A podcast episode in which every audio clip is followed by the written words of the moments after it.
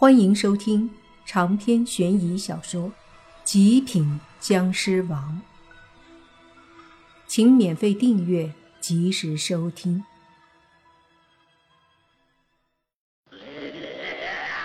卷毛鬼差这魔性的笑声，直接将暗中邪修的咒语给压制下去。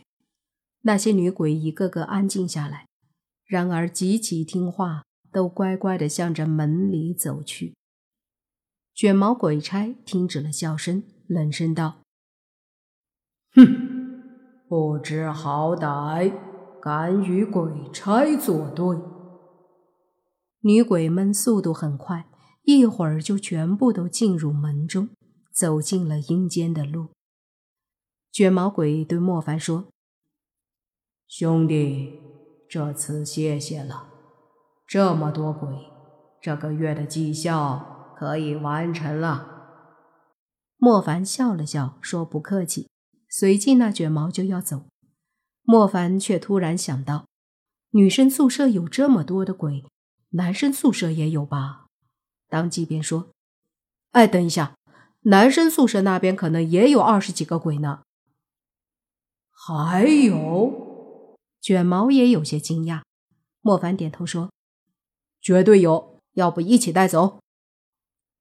卷毛思考了一会儿，随即说：“既然都来了，那就顺便带走吧。”接着，他让油头先带着这些女鬼下去，他晚点跟来。油头点头，把门一关。卷毛再上去一开门，那昏暗的阴阳路已经没了，门外还是走廊。我的个乖乖！真的是鬼差呀！武林道长惊讶的说道。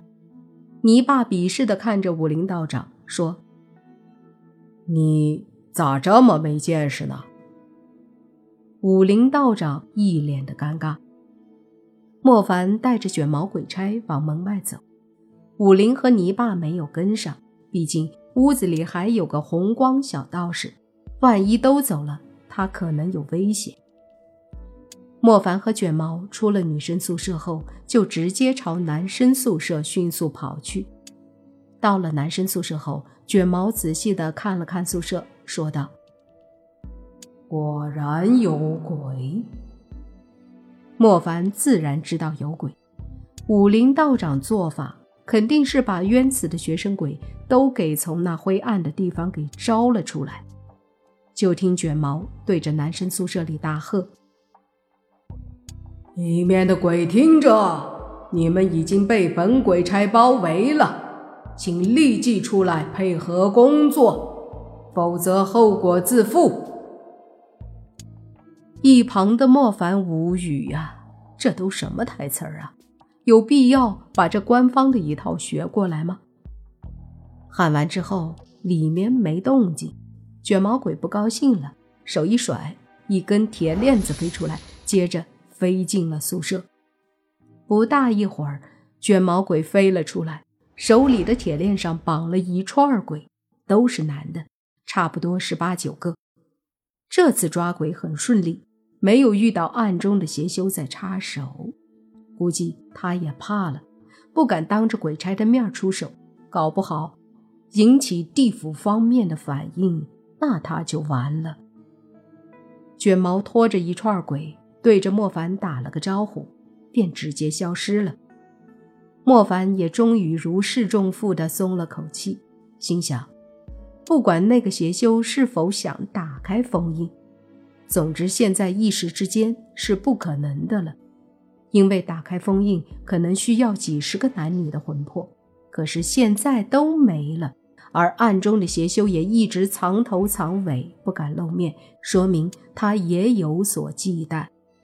那就不会敢明目张胆的来，这样多多少少也给了莫凡很多机会和时间。毕竟对方忌讳，做事就得小心翼翼。有了时间和机会，还怕找不到封印和邪修？抬头看了看男生宿舍，发现宿舍的阴气随着十几个鬼被带走，突然变得小了很多。转身向着女生宿舍而去。到了楼下，抬头一看，这女生宿舍楼的阴气居然没变化，还是那么重。这什么情况？莫凡皱着眉，半晌后，他心里一惊，低语道：“莫非封印的入口在女生宿舍这里？”越想越觉得可能。可是会在宿舍的什么地方呢？回到那间屋子，武林道长正和泥巴收拾法器之类的东西。随后，武林道长拿着法器，泥巴帮忙背着那个叫红光的小道士，一起出了女生宿舍。看了看手机，时间快到凌晨四点了。学校里的阴气也在迅速消散，因为是夏天，天亮的早。天际已经有了一丝亮光，周围也变得灰蒙蒙的。几个人走到大巴车这里的时候，洛言和轩轩急忙下车问怎么样了。莫凡说没事了，就问车上同学们有没有事儿。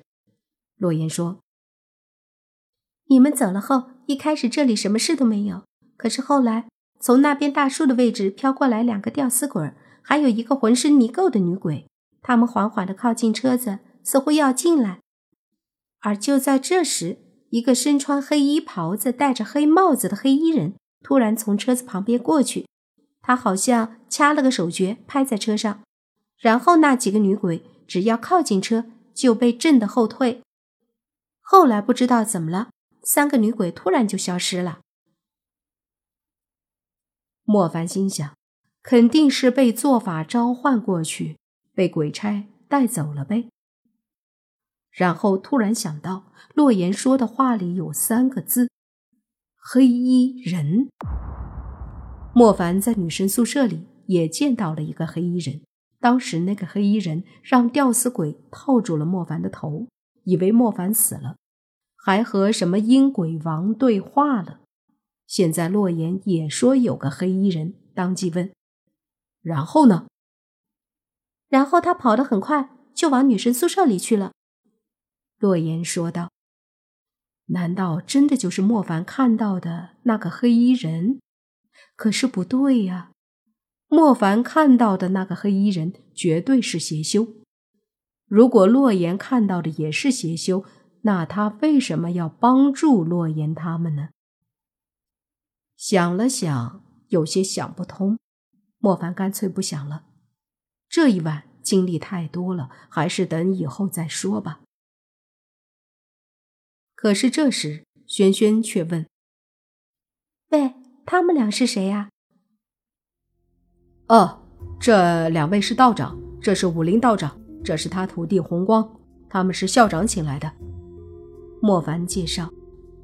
闻言，轩轩点了点头，接着又问：“对了。”之前听到女生宿舍里你们好像在哭，没事吧？